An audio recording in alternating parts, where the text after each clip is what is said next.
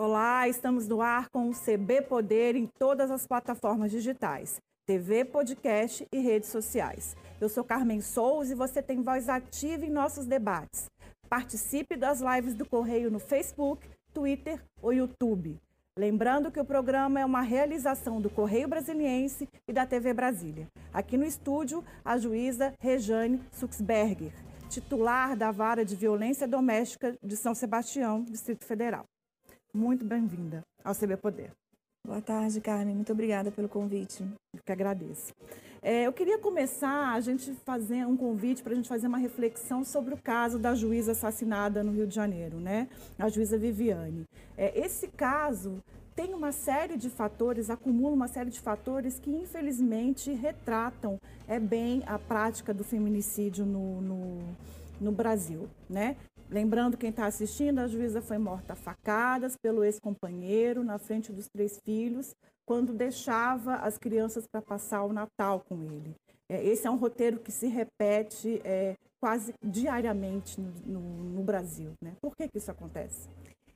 Infelizmente, é, nós estamos de luto, vamos dizer assim, né? não só com a morte da Viviane, mas com a morte de tantas outras mulheres que aconteceram nesses últimos, nesses últimos dias é, essa época do ano é uma época que tem um fator de risco maior para a mulher, porque envolve a questão da, da presença de, dos pais, dos agressores que querem esse contato com as vítimas, com os filhos, envolve a questão do, do álcool, da presença do próprio álcool nas festas de final de ano. Mas o caso da Viviane, ele também ele, ele traz um ponto que nos inquieta é, e faz uh, buscar uma, uma reflexão maior. Tratava-se de uma mulher juíza, bem empregada, é, tinha um empoderamento, vamos dizer assim, uma figura empoderada de uma mulher e que, infelizmente, foi acometida de um feminicídio. E isso acontece por quê? Porque a gente ainda vive numa sociedade é, baseada em violência, em, que a violência é, de gênero ela é minimizada, ela é banalizada. E quando uma violência, quando essa violência ela é está no seio da sociedade, onde as relações de poder elas são de uma forma não não linear, vamos dizer assim, que o homem ele não aceita, por exemplo, que a mulher dê a última palavra, como foi o caso dele de tantas outras mulheres, quando os homens não aceitam, por exemplo, que as mulheres rompam esse relacionamento, isso demonstra a desigualdade de poder que existe dentro de casa. E isso acaba transformando é, um, como um fator de risco muito grande para essas mulheres, é, principalmente a partir do momento em que elas tentam romper. Então, essas primeiras horas, esses primeiros meses, a partir do rompimento, são os, os, uh, os, o tempo mais crucial, vamos dizer assim, para essas mulheres. E é importante destacar que a mulher, quanto mais independente essa mulher fica, menos subordinada ela está e maior é o risco dela sofrer essa violência. No caso da juíza, tem outros dois fatores que também são muito comuns aí no feminicídio, que foi a, o assassinato na frente das crianças e o uso de arma branca. Também são, são situações muito corriqueiras, né, nesse tipo de crime. Sim, a, a gente trabalha com uma, uma situação que a gente chama de violência vicária, que são aquelas aquelas uh, vítimas secundárias à vítima principal. Ou seja, a Viviane ela era a vítima principal, mas aquelas crianças elas estavam a partir do momento que elas passam a assistir aquela violência do pai para com a mãe, ou não só no dia do feminicídio, mas possivelmente em datas anteriores, ou as crianças sendo utilizadas é, por esse agressor para continuar perpetuando essa violência, isso é, um, é, uma, é, uma, é o que a gente chama de violência vicária que a, e acaba é, trazendo consequências muito grandes para essa mulher, porque o, o que, que acontece? Ela, ela é sabedora é, do risco que ela, que ela corre, vamos dizer assim, do, por, em razão da agressividade desse homem. Então, ela tenta ceder a todos a, essa, a esses pedidos, a essas exigências por exemplo, do encontro no dia de Natal ou, ou encontros no final de, de semana, para que ela é, tenta amenizar, vamos supor assim, que ele, é, com a esperança de que ele pare, por exemplo, de perturbar ou de cometer a violência e quando a gente é, sai, nós somos sabedores e na verdade não. Isso é, é só um mecanismo para que ele, que ele se utiliza para continuar perpetuando essa violência contra essa mulher. E a questão da arma, infelizmente a gente vive uma sociedade que não ah, que é, acaba idolatrando, vamos dizer assim, a utilização da arma de fogo e a, a gente percebe que hoje que o ambiente mais inseguro para a mulher, infelizmente, é dentro de casa e não na, na via pública, por exemplo. Então, assim, não só a questão da, da, da do, do, armamento, é, mas a questão da própria arma branca, a questão da violência que ela se encontra dentro de casa, esse risco ele aumenta muito mais. A senhora falou de um processo, né, de que o feminicídio ali, o, o crime, o assassinato, geralmente é o fim de todo um roteiro e toda uma história é, que vai sendo construída de medo, de ameaças, de outros tipos de violência. É, os estudiosos da área falam muito em ciclos né, é, dessa violência doméstica, inclusive de comportamentos mais esperados, tanto da vítima quanto no agressor, em determinados pontos desse ciclo.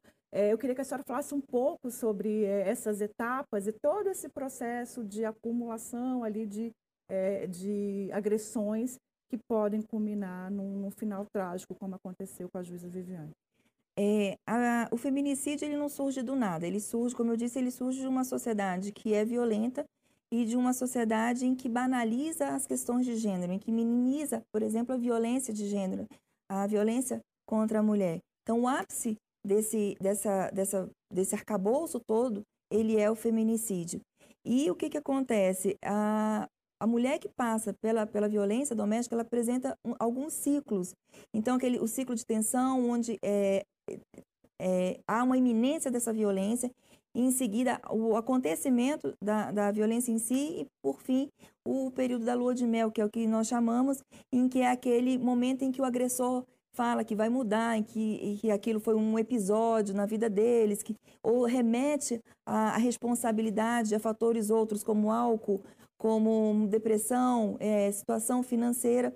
Então, quando a mulher ela se encontra, por exemplo, nessa situação, nesse, nesse local da lua de mel, que é o que a gente chama, e ela realmente ela acredita que há uma mudança e principalmente em razão de uma socialização diferenciada que é nos imposto, nos imposto a nós mulheres, é, nós nos responsabilizamos não só por essa pela família, mas também pela, vamos dizer, cura, vamos dizer assim, desse homem, pela essa mudança desse homem, quando na verdade a responsabilidade é totalmente dele. Então, quando se encontra, quando essas mulheres estão diante de situações como essas, é bastante comum, por exemplo, a retirada da pedido de retirada das medidas protetivas, as, a, a, o pedido para retomar a retomada do agressor para o lar, porque acredita que ele, ele vai mudar. Então, isso tudo são fatores que a gente precisa é, examinar ponto a ponto. Não há como fazer uma crítica é, ao comportamento dessa, da vítima, por exemplo. Uma pergunta que eu ouvi bastante nesses últimos dias foi por que, que ela tirou a, escolta, tirou a escolta, quando né? na verdade a pergunta que nós deveríamos fazer é por que, que esse homem matou essa mulher? Então, isso, essa mudança, nós precisamos mudar até mesmo as formas de se questionar é, e de visualizar e de tratar essas questões da violência contra a mulher. É um olhar diferenciado, né? Assim, Com ela certeza. vítima, ela morta e ainda assim é questionada. Né? Ainda questionada. É, a senhora falou um pouco do, do da, da, a gente está falando no caso do feminicídio ali do, da agressão física, é, mas a violência doméstica é, ela não não é só agressão física, né? Tem outros tipos de violência, inclusive previsto na legislação. É, a senhora pode falar um pouco sobre esses tipos, a psicológica, a patrimonial, é, porque também estão previstas e são passíveis de, de penalização. Né? Carmen, eu, sempre digo que se a violência doméstica ela começasse com agressão física, nenhuma mulher permaneceria no ciclo da violência. Ah, e toda violência é, doméstica ela vem acompanhada de uma violência psicológica inicial.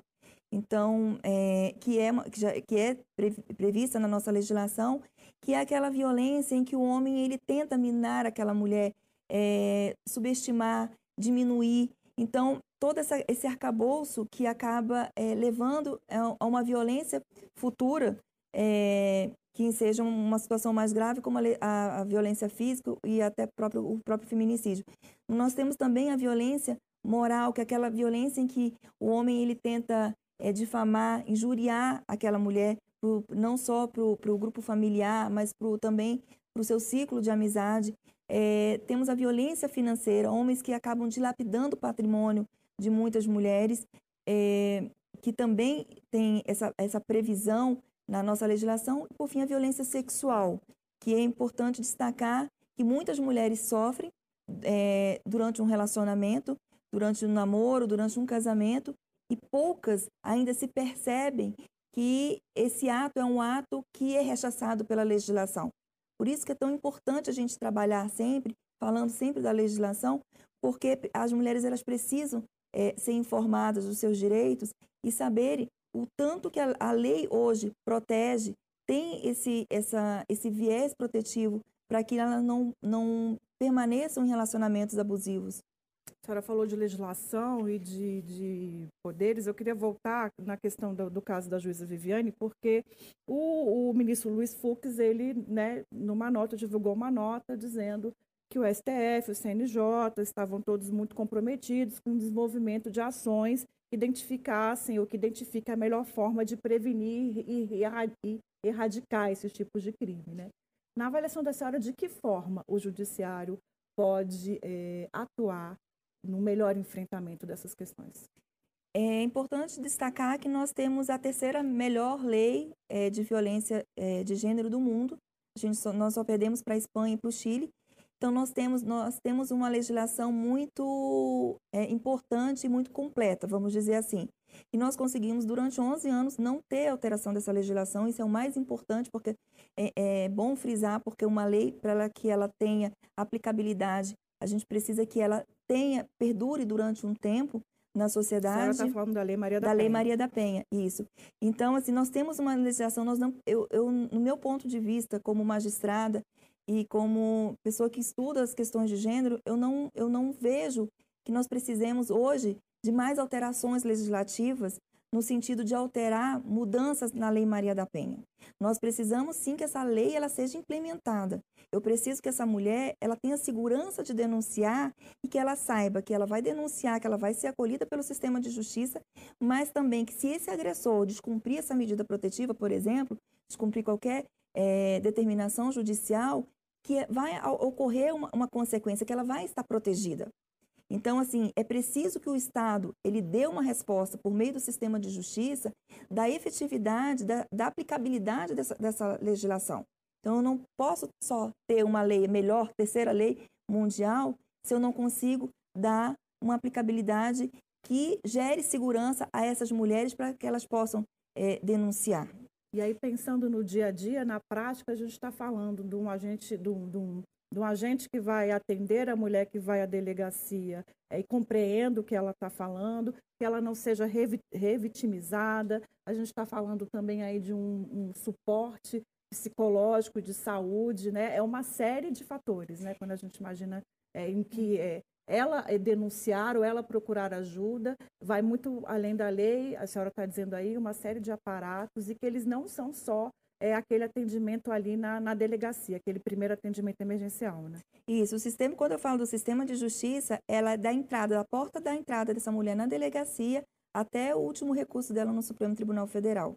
Então, eu preciso ter essas, essas garantias de que ela vai ser acolhida quando ela chega na delegacia, ela vai ser acolhida quando ela chega no Poder Judiciário para uma audiência, ela vai ser acolhida quando o, a decisão é, favorável a ela foi revista ou vai ser revista pelo Tribunal de Justiça e assim sucessivamente pelo STJ, pelo STF.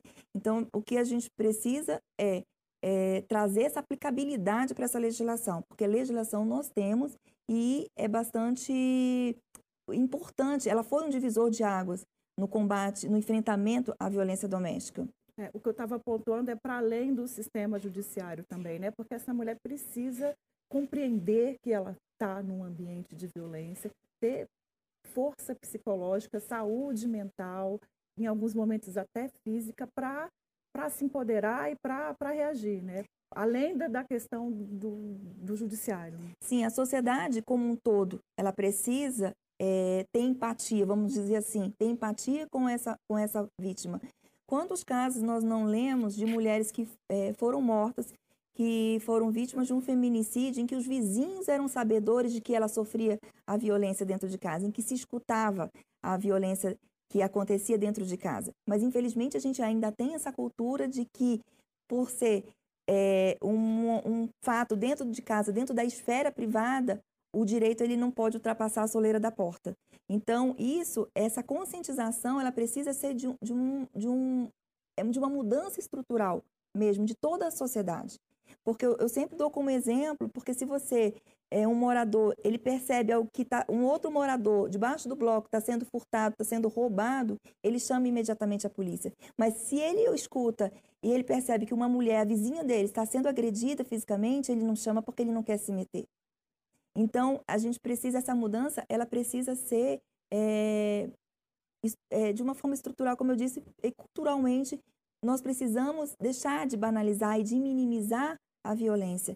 E, principalmente, é, entender que hoje agredir a violência contra a mulher, ela é rechaçada pelo Estado, ela é crime e que ela precisa ser enfrentada. Esse pacto social, esse compromisso né, com o cuidado com o outro também passa pela educação. Né? Com certeza.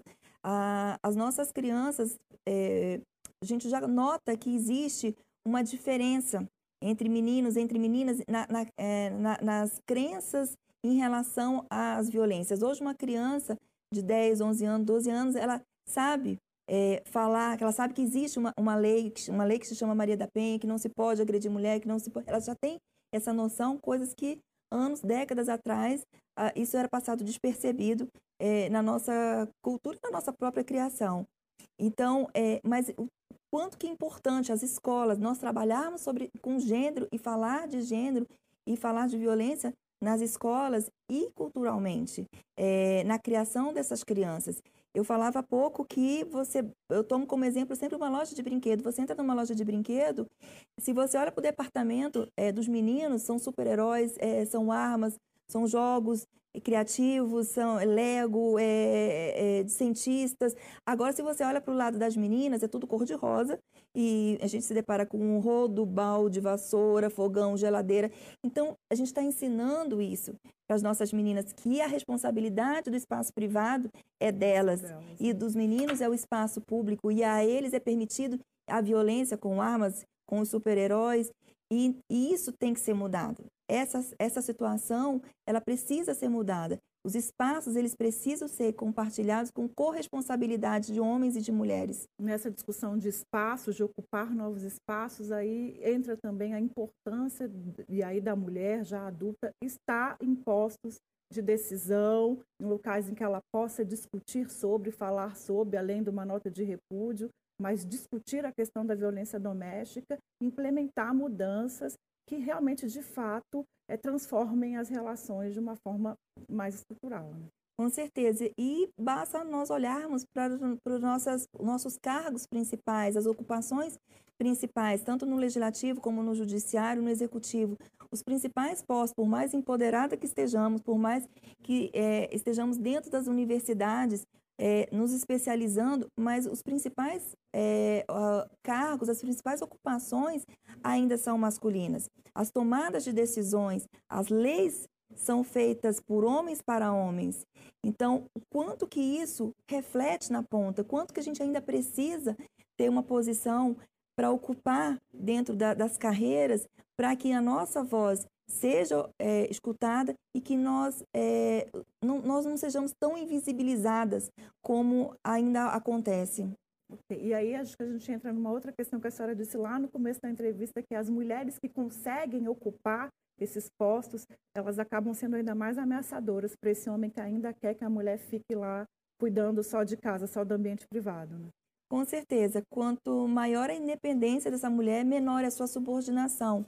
Ou seja, é, ela tem um maior controle da vida dela, da tomada de decisões da vida dela. Então, isso acaba sendo um fator de risco para essa mulher.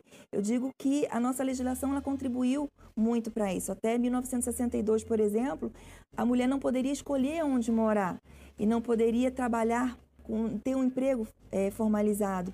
A legislação é muito recente, até 2002, por exemplo, a, a mulher casada ela era é, equiparada ao índio não civilizado, ela era considerada relativamente incapaz. Então, as nossas legislações elas acabaram contribuindo muito para essa subordinação, para essa posição de inferioridade da mulher. E a partir do momento em que a gente começa a galgar, a partir do momento em que você começa a ocupar espaços, isso se torna um fator maior de risco. A gente vai fazer um pequeno intervalo, mas a gente volta daqui a pouquinho. Um minuto e a gente volta com mais CB Poder, que hoje recebe a juíza Rejane Suxberger, titular da Vara de Violência Doméstica de São Sebastião, no Distrito Federal. Até já.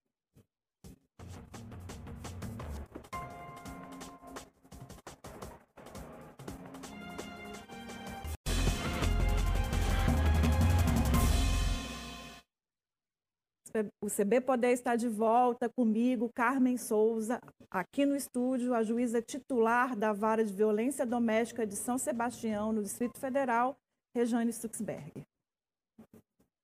É, um dos pontos, em, quando a gente fala de violência doméstica, que tem muito a ver, inclusive, com essa que a gente disse que a senhora falou um pouco no bloco passado, dessa relação historicamente construída de submissão entre homens e mulheres, mas que tem ali o romance ou o amor como um fator em que acaba mantendo essas relações tóxicas, se a gente pode dizer assim, né? O homem bate porque gosta demais, a mulher fica porque acha que vai poder mudá-lo, que gosta demais. É, a senhora pode falar um pouco sobre essa questão do afeto é, é, nessas relações de, de, violência e de, de poder?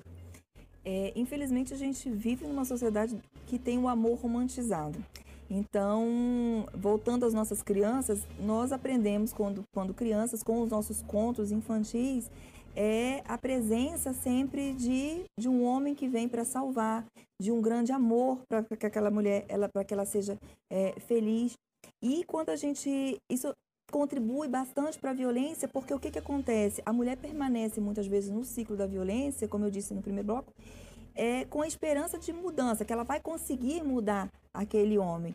Mas ela também ela o toma, é, aquele, a violência muitas vezes ela é confundida com o amor. Então, assim, ele tem aquele, aqueles rompantes de ciúmes que acabam gerando a violência moral, psicológica ou até mesmo física, porque ele tem um amor muito grande por ela, por, por essa mulher. Então, ela acaba confundindo a violência com o amor, quando na verdade nada mais é do que uma agressão que ela está sendo submetida. E é importante que a gente é, sempre verifique essa questão da, do, dos mitos que acabam envolvendo essas relações. Então, que a mulher ela permanece naquela relação porque ela quer, porque ela gosta, porque ela, ela gosta de uma, de, uma, de uma situação violenta. Ninguém gosta de uma, viver uma situação de violência. Existem fatores outros que, precisam, que são necessários, é, uma análise para que possa diagnosticar a permanência dessa mulher dentro daquele ciclo é, da violência. Mas é preciso, principalmente, desmistificar essa situação de que o amor ele é, é a desculpa para que ocorra a violência. É, nessa linha de mitos, é, a minha proposta nesse bloco era justamente a gente é, é, falar nesse sentido, assim, de posturas, de avaliações muito recheadas ali pelo senso comum e que as pessoas falam ou adotam quando estão muito próximos da violência doméstica, né? E às vezes são situações que dificultam o enfrentamento. Um dos casos, por exemplo, que é muito falado, a senhora até é, começou a falar um pouquinho aqui. Se a mulher apanha se a mulher é xingada e ela não fala nada, é porque ela gosta ou é porque ela está é, procurando? É, então, é, infelizmente a gente a, acaba é, vendo que discursos como esses eles são perpetuados. Então são essas crenças naturalizadas que acabam tomando a mulher, é, deixando aquela mulher naquele ciclo da violência. Porque é, eu gosto sempre de fazer uma comparação quando falo de violência doméstica, é, que a violência, você imagina uma foto, uma fotografia contra a luz. Se você mostrar essa fotografia, uma imagem de uma pessoa contra a luz, se você mostrar para várias, dez pessoas, cada uma vai dar uma versão para aquela fotografia. Mas ninguém vai saber a realidade do que, que é que se passa naquela fotografia, como é que, uh, o que que, qual que é a natureza mesmo, qual que é a figura, o desenho daquela fotografia. E assim a violência doméstica. Você consegue ver de longe o que possivelmente esteja acontecendo, mas os detalhes é, ninguém, cada um, isso vai depender também de, do observador. Cada um vai dar a sua análise, vai dar o seu ponto de vista e vai diagnosticar aquela situação para aquela mulher. Então é comum, principalmente na rede dessa mulher, a família, por exemplo, os amigos, terem discursos como estes. Sabe? Que a mulher ela não deixa a relação porque ela gosta, porque ela, ela, ela ou se não, bastante comum você ouvir falar mulheres que têm o dedo podre porque sai de um relacionamento abusivo e entra em outro relacionamento abusivo. E não é isso. O que acontece são mulheres que aprenderam a conviver com a violência doméstica. Esse é um, um ponto que é bastante importante são mulheres, por isso que a gente fala da importância das crianças que presenciam a violência doméstica. A menina que presencia, ela acaba naturalizando, aquilo é normal na vida, vamos dizer, normal na vida dela, no sentido de que ela é, viu o pai agredir a mãe a, a vida inteira. E o homem, o menino, ele naturaliza aquilo, aquela relação entre homem e mulher, é, toda relação vai ser baseada nessa situação de agressividade, de violência. E, infelizmente, a gente vive uma sociedade bastante machista. Ou seja, é, o homem ele tem que ter a última palavra, ele tem que, ter, tem que ser o tomador é, das decisões. Então, e, a mulher ela tem que se centrar e se calar no ambiente doméstico. Um outro discurso muito comum é de que o homem, o agressor ali, na hora que ele cometeu a violência, ele estava cego pelos ciúmes, ele estava descontrolado emocionalmente, que ele fez é, sem perceber, né, sem ter vontade e que isso tem que ser considerado no momento em que ele é punido? É, nós temos que, primeiro ponto, deixar de tratar a, os agressores e a violência doméstica como uma patologia. Então, assim, não é uma doença. É um comportamento social que está enraizado e que se perpetuando no decorrer dos séculos, dos anos. E o, o segundo ponto é que fatores de, de risco, por exemplo, como a questão financeira, o álcool, a droga, que é utilizado como uma desculpa, vamos dizer assim, para o cometimento da violência, é, também não pode ser usado como um, um gancho para minimizar ou para banalizar essa violência que a mulher ela sofre. Até porque eu digo, quantos homens são alcoólatras, bebem e não agredem suas mulheres? Ou o chefe. Ou o chefe. Então, assim, bastante comum um homem, por exemplo, é, beber fora de casa, ele bebe, passa horas no bar, bebendo, ele se desloca até em casa, ele não agrediu ninguém, mas ele tem que agredir na hora que ele chega.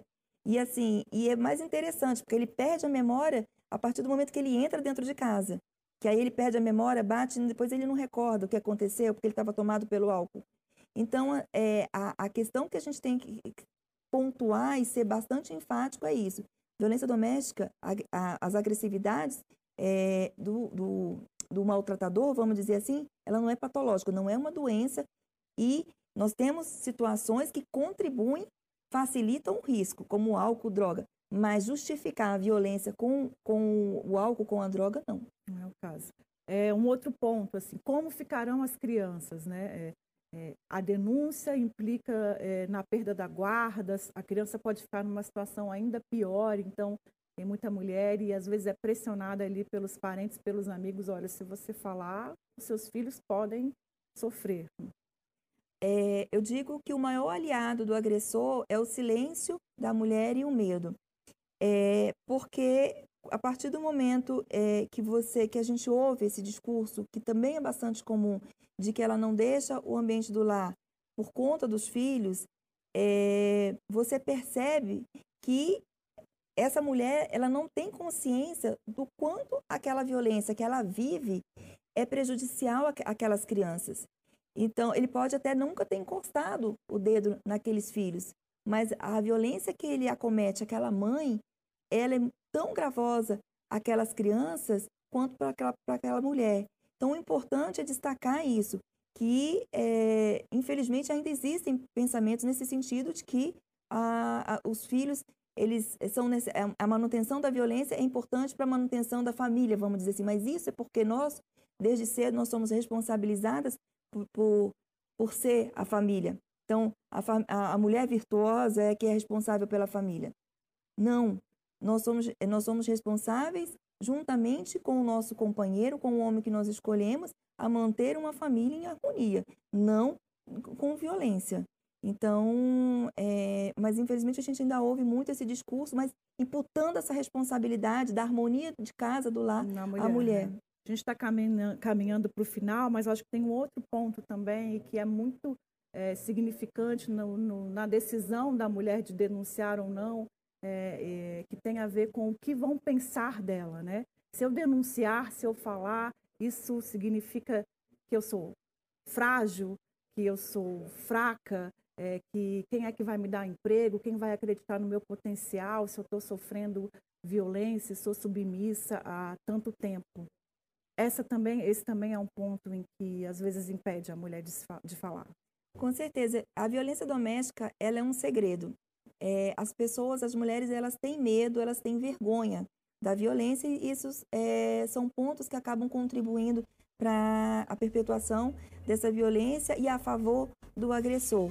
Então, é o que é, você contar é, para as pessoas próximas a você que sofre violência, que você sofre a violência doméstica, isso já é uma vergonha, já é algo que acaba é, trazendo consequências é, que intimidam essa, a denúncia. Quiçá levar essas questões tão íntimas da, da, da sua vida para pessoas do sistema de justiça, polícia, juiz, promotor, que você não conhece. Então, por isso que eu falo da importância que é, a necessidade que é preciso, essa mudança comportamental de todo o sistema de justiça no acolhimento dessas mulheres. Não basta a gente pedir que denuncie, é necessário que nós estejamos preparados para acolher essas mulheres que chegam até nós. Doutora Regiane, nosso tempo infelizmente acabou. Gostaria de agradecer imensamente a participação da senhora aqui no CB Poder.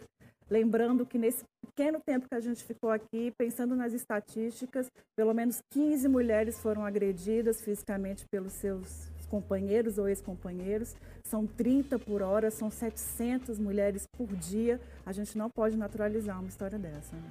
Com certeza, é preciso mudança e essa mudança ela depende de cada um, não só do legislativo, do executivo, do, do, judiciário, mas da sociedade, uma mudança estrutural da sociedade como um todo. Eu que agradeço a participação, Carmen. Obrigada. CB Poder fica por aqui, obrigada pela companhia e até a próxima.